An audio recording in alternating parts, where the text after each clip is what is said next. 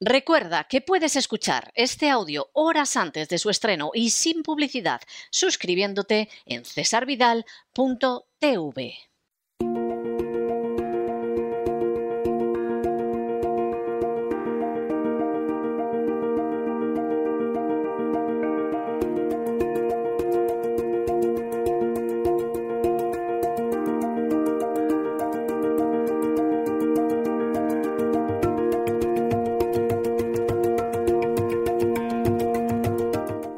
adentrándonos en la psique con Pilar Muñoz.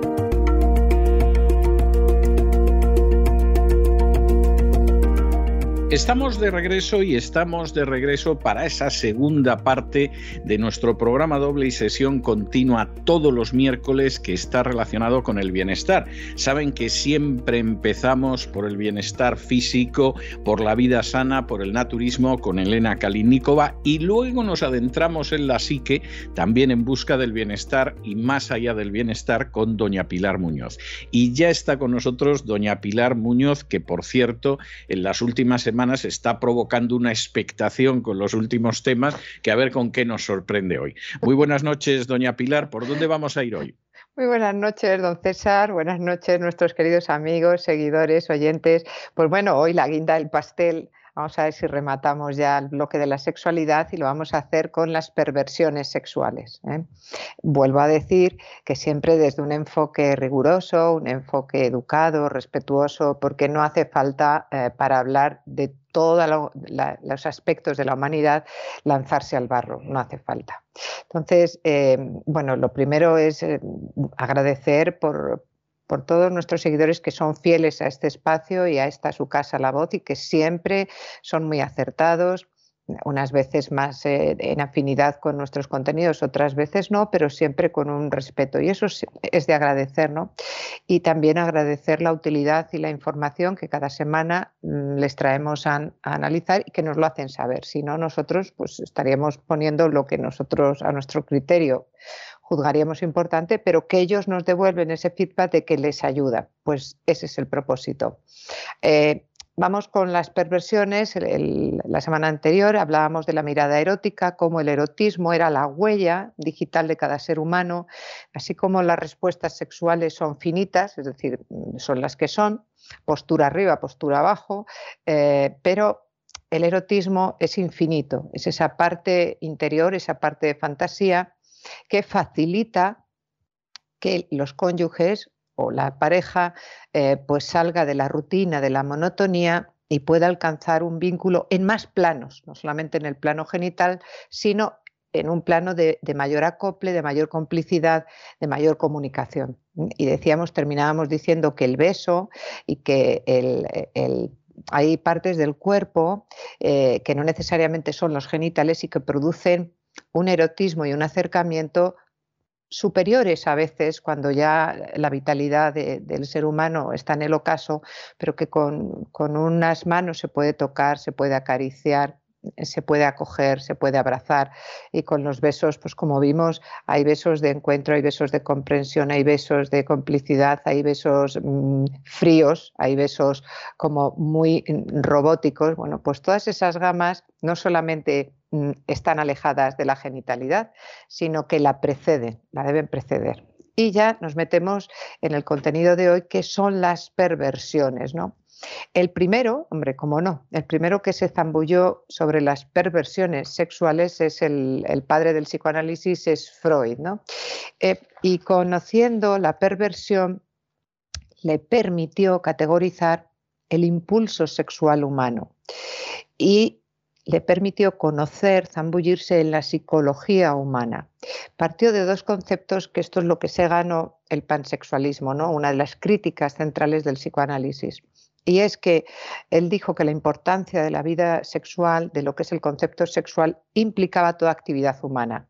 Y eso es cierto, pero donde está la parte de divulgación y la parte de no comprensión es que la gente piensa que cuando Freud habla de sexualidad hablaba solo de genitalidad y de cópula y de coito. No, decía que eh, la parte de vida sexual es ese impulso libidinoso, ese impulso que viene de los primeros afectos que se tienen o no se tienen o se rivalizan o, se pelean con el padre y con la madre y con la transición al padre, perdón, con la madre y con la transición al padre. Entonces, desde ese punto de vista sí que es cierto que el ser humano empieza a balbucear en los afectos y por supuesto en la vida sexual, que como hemos dicho desde el principio, tiene muchísimos planos, muchísimos planos, y no solamente el genital sexual más eh, de coito, más placentero, más de sensaciones, que esa, esa es la causa de las perversiones.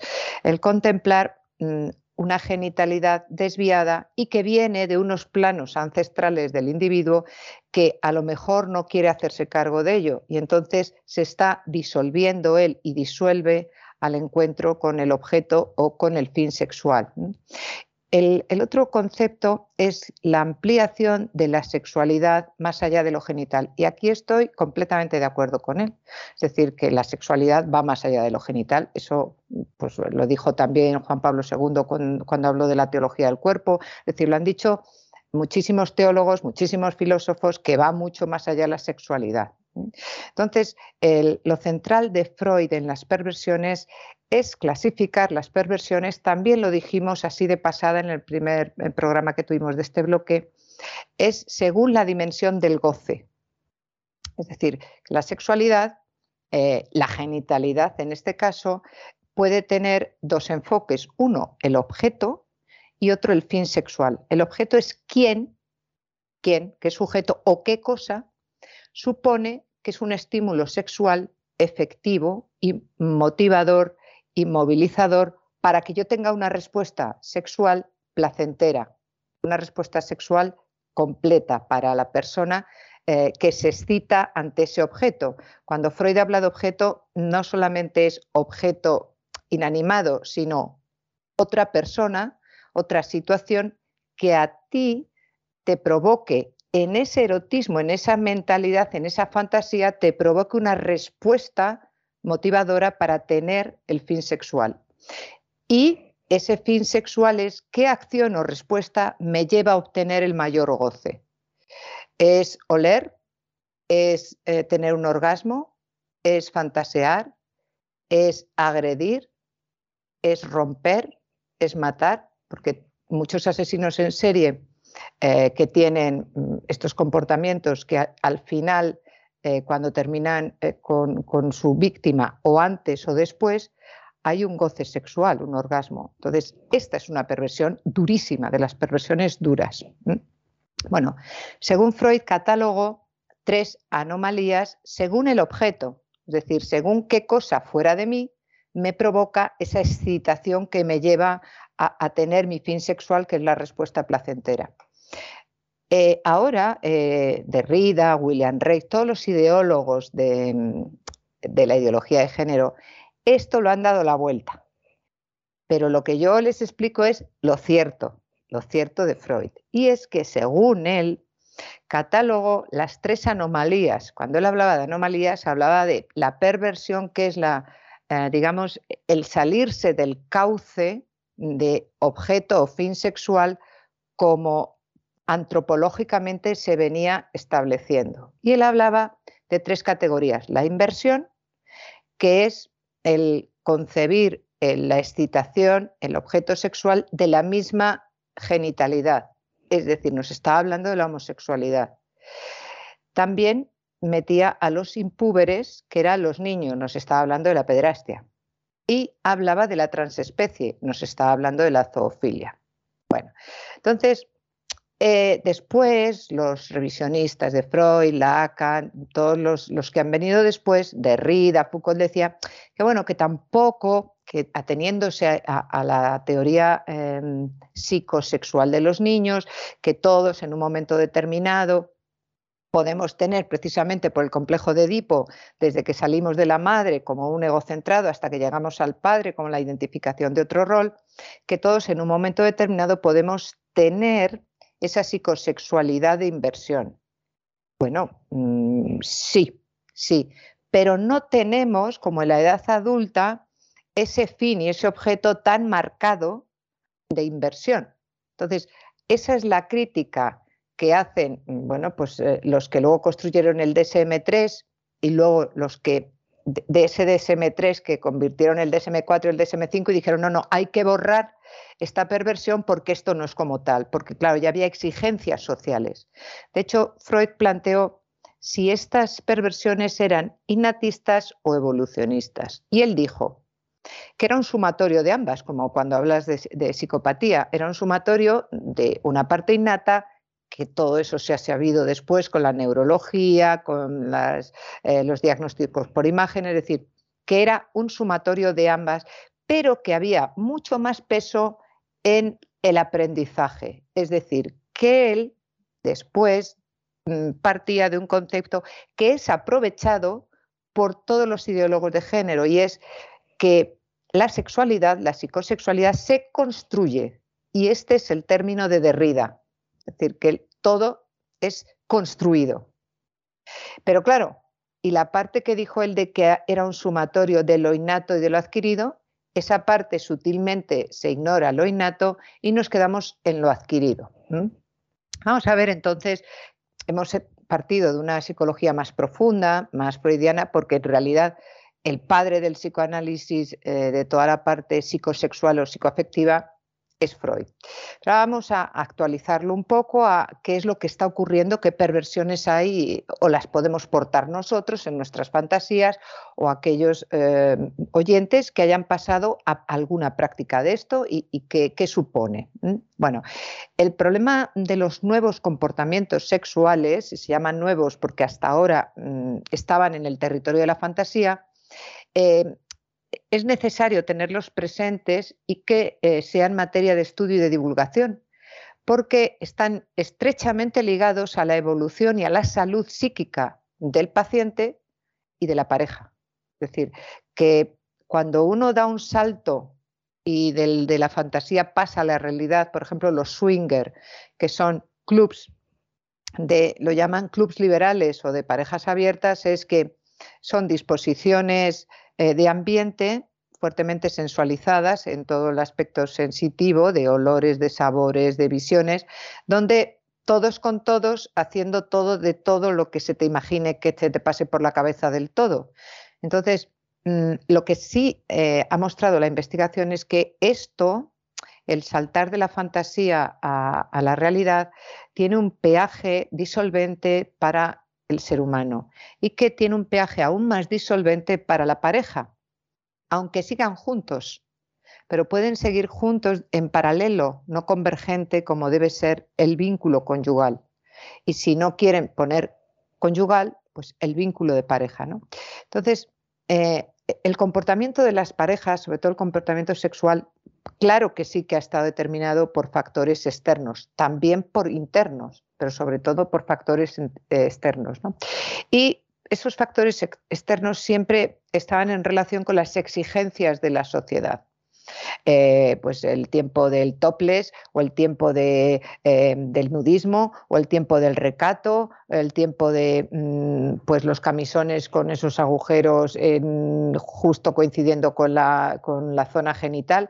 Es decir, claro que hay exigencias y que como es permeable la sociedad con la pareja y viceversa, pues claro que sí, ¿no? Entonces, con el, por ejemplo, con el romanticismo, se pasó a centrar las emociones de la propia pareja y a exaltarlas, ¿no? Desde un amor idealizado, con un matiz pasional, pues, pues eso, posesivo. La fuerza que tiene el sentimiento, óperas como Madame Butterfly o, Mimi de la Bohème o Violeta de la Traviata, ¿no? Y en todas estas, eh, eh, estas heroínas, estas eh, mm, pues, referencias pasionales, es, es una escisión entre las exigencias sociales de que pues Madame Butterfly de que este capitán pues se va y ella se queda pues eh, porque es de otra cultura y las exigencias románticas de los sentimientos. Bueno, pues esa parte de exaltación del romanticismo, eh, de la parte más eh, idealizada, hoy en día eso ya ha quedado muy atrás. ¿no? Hoy en día la nueva generación nos pide mm, mm, a la pareja mm, no sentimientos, no, nos pide sensaciones únicas e intensas. Se nos pide un estremecimiento mental, es decir, se nos pide vivir mm, noches locas, desenfrenos, ¿no? Y esto unido a la exagerada importancia que tiene y que se está dando a la belleza y a la corporalidad. ¿Qué ocurre? Que esto, claro, deja muy vacío, porque la belleza se pasa y el éxtasis y el estremecimiento mental, quitando la novedad, se entra en lo que se entra siempre, pero vamos, con un postre, con una bebida y con un paisaje. Llegas a las Maldivas o llegas a la Antártida y, bueno, pues cuando ya te habitúas dices, pues ya no me gusta la Antártida, ¿no? Es decir, es, es tener, dar una importancia muy naif al envoltorio. Y esto lleva a que la persona se infantiliza y, lleva a sentirse muy frustrada, pero hombre, si es un autoengaño, Tú te piensas que por muy bella que sea, yo veo a, los mujerones de los futbolistas y luego enseguida mm, aparece la desunión y ya no, y, dices, pero ¿y entonces? Es decir, es un autoengaño, porque estás pensando en ese estremecimiento mental y en una dosis de, de narcisismo posesivo infantil de fíjate tú el pibón que tengo yo y vosotros no lo tenéis. Bueno, pues a lo mejor otra persona que esté observando dice, es que a, mí ni siquiera me licita ni pasión, porque me parece demasiado periférico, pero esto ya significa un gradiente de, de evolución y madurez, ¿no? Y también a lo largo de los siglos hemos pasado de la pareja institución de, Fernández de Moratín, del sí de las niñas, te casas, bueno, hoy en día también en muchas culturas se apañan matrimonios, te, casas, con este y con esta y ya está. Eso es real en buena parte del mundo. Claro, claro.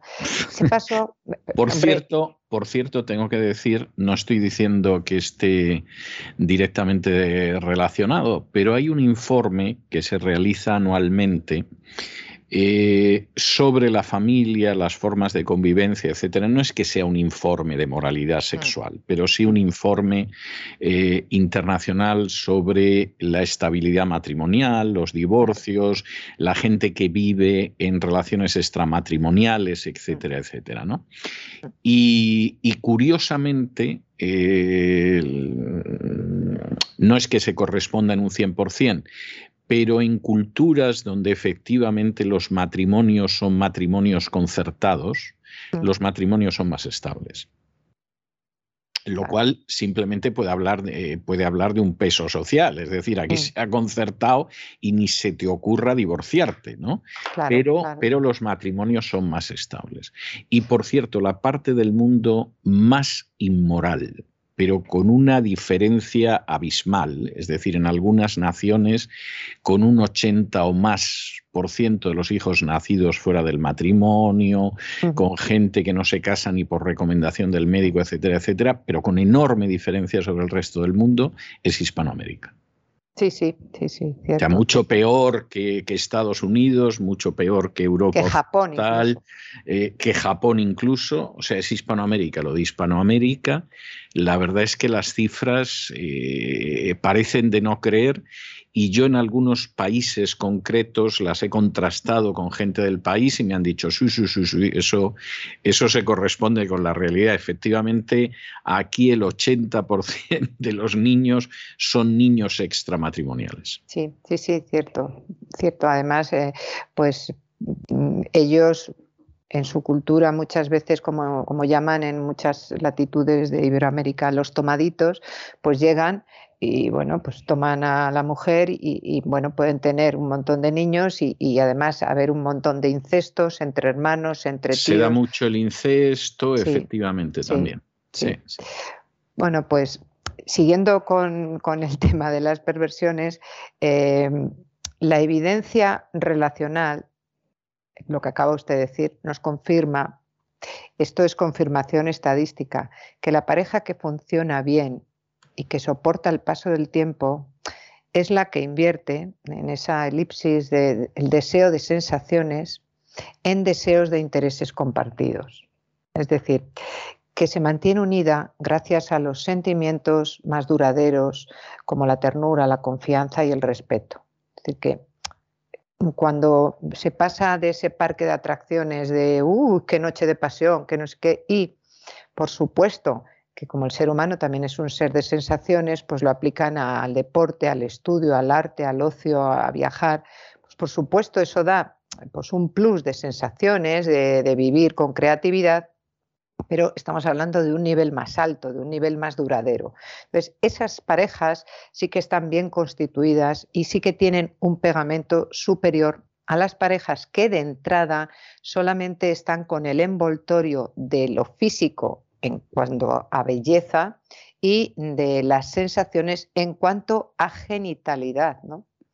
Y la estadística, eh, justo si hemos dicho que es positiva en este tipo de vínculos, es muy negativa y habla con rotundidad. ¿Se quiere hacer caso o no? Pero claro, en los programas estos de la Isla de las Tentaciones y el First Day, pues, tampoco es el sitio para hablar de varianzas y de covarianzas, no. Bueno, Pero nos dice con rotundidad que son las, eh, más las parejas que tras la incursión en perversiones blandas, han salido desfavorecidas y desunidas. Es decir, que, ¿cómo no? Es que no puedo practicar yo el, intercambio. Yo no soy quien para decir si usted lo practica o no. Es que yo puedo hacer uso del satisfier o de juguetes sexuales. Yo no soy quien se lo vaya a decir. Ahora, que sepa que es abrir una puerta peligrosa. Hay personas que tienen autocontrol y no, pero hay otros muchos que de dónde viene esa pulsión, ese deseo de saltar de la fantasía a la realidad. ¿Te vas a quedar solamente en el satisfier? ¿Te vas a quedar solamente eh, en esta práctica de la realidad? ¿O como e, eres un ser humano retante, vas a querer más?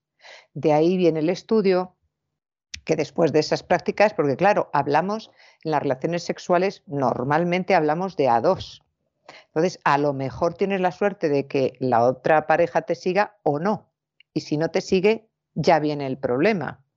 Pero vamos a añadir otra variable a, la coctelera y es que tradicionalmente el hombre, tradicionalmente, es el que ha querido ir más lejos, el que ha, intentado superar los límites y sobre todo ser más transgresor en estas cuestiones psicosexuales genitales. Pero hoy en día, a partir de esa construcción de Ridiana o de Freud, eh, son las mujeres las que han tomado la iniciativa en el terreno de las sensaciones y además se muestran orgullosas de mostrar su lado más salvaje. Y el salvajismo ha afectado y de una manera patológica, bajo mi punto de vista, por, la experiencia clínica, en el imaginario de muchas mujeres. Es una energía vital que se ha ido construyendo y se ha ido presentando en la cultura, al menos occidental. ¿no? Y este hecho lo que ha mm, cristalizado es que el hombre ve a la mujer ha pasado de ser divina a ser diabólica. Y ya no existe la musa inspiradora como Beatriz de Dante o Laura de Petrarca, no. Ahora es la parte eh, pues eso, la parte salvaje o demoníaca. Además, la mujer perversa, pérfida, ¿no? Bueno, pero usted sabe, usted sabe también que de todas formas siempre han circulado eh, chistes y, gracietas sobre el tema, ¿no? Usted sabe Esa, ese famoso dicho de, de cuál eh, qué diferencia, no, cómo, vamos a ver, qué diferencia a una hechicera de una bruja. Y la respuesta es dos años de matrimonio. Lo cual es terrible. Es decir, la, mujer, la mujer que era hechicera después de dos años de matrimonio ya no hechiza, es una bruja. ¿no? evidentemente es, es, un comentario absolutamente inaceptable, pero quiero además, decir, eso, estaba ahí. ¿no? Eso le iba a decir, que no nos reímos ni del colectivo de la mujer ni estamos ensalzando al hombre, no. Ni siquiera de las brujas. de lo, ni siquiera nos reímos de las brujas. De lo que nos reímos es de ese paso, que seguramente que hay un chiste igual para los gatos, para los hombres y, para las aceitunas, no lo sé. Pero es que aquí hay que atornillar mucho porque si no nos cae. Bueno, entonces, eh, alguien, pues alguna mujer mm, más... Em, un poco más madura, dice que, que ella lo que prefiere es que el hombre las encuentre o la encuentre diabólica antes del sexo y divinas tras el encuentro sexual. Bueno, no está mal también la definición, es un juego de palabras como la hechicera y la bruja. Sí. sí, Yo, claro, desde el punto de vista, por supuesto aquí no es eh, nada personal, pero desde el punto de vista de la ciencia yo diría que se mantuviesen como, como mujeres ellas, como hombres ellos, es decir, como seres humanos que en un momento determinado tiene el plano axial de la entrega, del compromiso, y, en otro momento es pues, pues el, agradecimiento, la acogida, la compañía. Yo creo que eso es más completo, es más profundo y, y, luego no ha lugar a frustraciones de es que ya no nos sale como antes. Claro, es que ya no somos como antes, ¿no? Otra variable es la mundialización del sexo. Dice, ¿y esto qué es lo que es? Bueno, pues Los viajes, hoy en día estamos viajando, pero muchísimo. Cualquier vacaciones ya no nos, mm, como decía usted, que me acordé, porque yo también vi el mar a, los 13 años. Eh, los viajes eran, y aquí, a la playa de al lado. Pero ahora los viajes son viajes, con mayúscula. Las migraciones, pues que vienen otras culturas. Los continuos desplazamientos por trabajo o el turismo sexual o mercenario. Y eso hace que los hábitos sexuales se crucen y se mezclen. Por ejemplo, pues gente que ha viajado a otros países musulmanes te dicen, ah, pues es que yo quiero tener más mujeres porque en otro lado existe la poligamia. sí, pero te estás haciendo trampas al solitario. Pero es que estás aquí y resulta que tú coges, es un recorta y pega, cuando quieres de allí, cuando quieres de aquí. Hombre, hombre, eso no porque a tu hija no quieres la ablación, ¿no? Ah, no, no, eso no, pero para ti la poligamia sí. De todas formas, la poligamia es una complicación que hay que pensárselo mucho. ¿eh? Sí, eso a nivel sociológico. Lo digo sin el, sin el menor asomo de cinismo ni cosa parecida. O sea, realmente es una cuestión para pensársela muy en serio. si la gente piensa, bueno, es que claro, la poligamia significa que en vez de acostarme con una señora me acuesto con tres o cuatro, pues tiene una idea bastante, bastante equivocada de lo que es la poligamia. ¿Eh? Claro, claro. O sea, la poligamia es, muy complicado. Exacto. y de hecho hubo una serie de televisión, no tengo ni idea de si llegó a estrenarse en España y cómo se llamaba en España. En inglés se llamaba Big Love, que era Gran Amor, sí. que era de uno de estos primitivos mormones, porque los mormones dejaron la poligamia mm. hace muchísimo mm. tiempo, pero de, de, estos primitivos mormones que viven en la clandestinidad y este tenía tres esposas. Mm. Y realmente la serie yo creo que es el manifiesto más contrario a la poligamia que yo he podido ver, porque era la persona que intenta vivir con las tres y tiene hijos por lo menos con una o dos de ellas y a ver cómo haces que se lleven bien y que no te hagan la vida imposible, etcétera. Y tú lo veías y decías, mira, sinceramente la poligamia no compensa. ¿eh? Claro, pero don César, es que ahí eh, nuestros oyentes pueden estar confundiendo poligamia con eh, una perversión que ellos llaman blanda, que es amor en grupo. Esto es otra cosa distinta. O, eso que ahora se llama poliamor. Exacto. Que es, que es una manera eh, relativamente dulce de llamar a la promiscuidad y punto. Eso es, esto es, esto es. Entonces, el que un señor se acueste, porque esa es la fantasía del falo, que un señor se acueste con tres señoras. sí, pero es que la poligamia implica, como usted dice, una jerarquización de usos y de relaciones, además una alianza entre las tres, sociológicamente y psicológicamente es muy complejo. No, no, no. Estos que dicen sí a la poligamia desde Occidente, es decir, desde una enculturización distinta, eh, ellos lo que en su imaginario, en esa fantasía erótica que decíamos, es un sexo en grupo libre de responsabilidades y, por supuesto, a ellos quedáis las tres o las dieciocho. Luego ya me voy. Sí, sí, realmente esa es la historia. Y, es un grave error porque eso no es así. Claro, eso son las perversiones. Y el, también los intercambios de estudiantes, las becas Erasmus, permite vivir, es verdad, relacionarse, conocer otros tipos de cultura, otros hábitos sexuales. Y al ser todo tan rápido, no deja pozo, no se da el verdadero encuentro, ¿no? Y, y, da lugar pues, a una mezcla de pasiones, de sensaciones muy pasajeras y que va jalonando la vida psicoafectiva de una generación errante que se posa solo en las sensaciones, pero que en realidad busca el amor. Por eso, entre los jóvenes dice, me lo he hecho con un negro, con una negra, con una no sé qué, con una tailandesa. A mí eso me parece que es reducir y reducirse a un nivel de uso.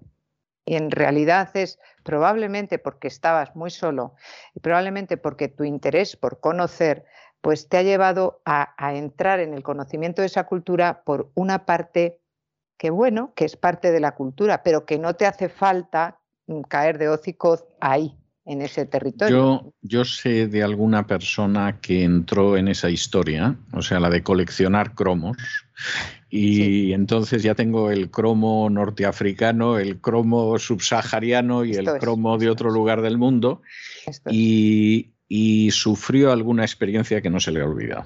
Claro, claro. ¿Eh? Por eso de, practicar el etnosexo, pues, por llamarlo de alguna manera, pues, pues acabo teniendo alguna experiencia que todavía la recuerda y se pone lívida. O sea que, que ser muy prudente con ciertas cosas. esto es, porque además esa urgencia de que yo no me pierda nada, esa urgencia desencadena el activismo y ese activismo lo que intenta, que esto es ya más profundo, hay que ponernos más serios, es colmar un vacío existencial. Es decir, que actúan con urgencia para sentirse realmente vivos. Y, tras muchos comportamientos eufóricos de esto de desmadre, eh, transgresores en el aspecto sexual, lo que se oculta es una depresión latente y un fallo en la autoestima, ¿no? porque se genera la búsqueda equivocada, porque creyendo que el ego mm, va creciendo con la transgresión, no. El ego, cuando digo el ego es el self, lo más profundo, crece con el autocontrol, no con la transgresión. Es decir, que es más libre aquel que sabe decir que no que aquel que se entrega desmesuradamente a todo lo que apetece, porque entonces eso es no evolución, es regresión, utilizando también al padre Freud. ¿no? Ahora vamos a ver lo que son las, pasiones blandas, ¿no? las, las perversiones blandas, y que tiene que ver con el, vocablo latino de pasio y que tiene dos, acepciones, ¿no? Y es mm, que puede ser un sufrimiento en sentido cristiano de sacrificio, y, también en el sentido artístico, ¿no? de esfuerzo para lograr triunfos, de pues es que es muy sacrificado, pero al final he terminado con la carrera de piano y estoy contentísimo de, haber sacado, pues fenomenal. es una acepción de sacrificio, ¿no? Y, pero la segunda acepción hace referencia a la pasividad. Aquí es, aquí está. Es decir, es la perspectiva del pasional, del que es esclavo de las pulsiones y de los deseos, del que realmente no puede salir adelante, no puede regularse. Doña, doña Pilar, le voy a dar a elegir entre darle dos minutos más o que deje usted este tipo de pasiones para explicarlas ampliamente la semana que viene. Sí, porque nos queda el sadomasoquismo y todo. No, por eso, porque como me imagino que esto, esto no lo va a resolver usted enseguida, por eso le digo, le, le, le doy la sugerencia de darle dos minutos más o dejarlo para la semana que viene, o si quiere le doy dos minutos para que remate y lógicamente lo deja para la semana que viene. Es que hay mucho que rematar. Bueno, bueno, pues, pues está bien. Entonces, entonces nos vamos a quedar aquí. Y ya que estamos hablando de las perversiones, yo le voy a dejar con el tema principal de la banda sonora de una película que en su día fue escandalosa, una película del año 77, yo era un adolescente todavía. La banda sonora la escribió Francis Lai, que es el mismo que escribió la banda sonora de Love Story, de alguna de las ah. películas románticas de la época. Y, en este caso es una película que en su momento resultó absolutamente escandalosa, porque aparecían episodios de lesbianismo, de intentar buscarle a una señora un amante fuera del matrimonio, etcétera. Ahora yo creo que ahora casi sería una. Hombre, no voy a decir que sea una película infantil, pero desde luego el impacto que causó en el año 77 ahora no lo causaría. La película se llamaba Bilitis que era el nombre de, la niña protagonista que al final llegaba a la conclusión de que todavía no estaba madura para vivir en el mundo de los adultos. Eso después de la hora y media de película de perversiones, pero se ve que la chica al final reflexionaba y decía, no, tengo edad, como decía Giulio no Entonces le voy a dejar con ese tema principal de la película Bilitis y, o Biliti, porque estaba basada en unos poemas de Pierre Louis, sería Bility. Pero bueno, en España decíamos Bilitis y le dejo con ese tema principal y nos encontramos la semana que viene, Dios mediante. Dios quiere. Hasta pronto, César. Y con estos compases de Francis Lai, que era un compositor tremendamente tierno, ahora parecería un tanto almibarado, pero le quedaban muy bien las bandas sonoras. Con estos compases de Francis Lai y la banda sonora de Bilitis, hemos llegado al final de nuestra singladura de hoy del programa La Voz. Esperamos que lo hayan pasado bien, que se hayan entretenido, que hayan aprendido una o dos cosillas útiles y los emplazamos para mañana, Dios mediante, en el mismo lugar y a la misma hora. Y como siempre, nos con una despedida sureña. God bless you. Que Dios los bendiga. El programa La Voz es una producción de Artorias Incorporated y al amparo del derecho a la libertad de expresión no se hace responsable de las opiniones vertidas en el curso del mismo.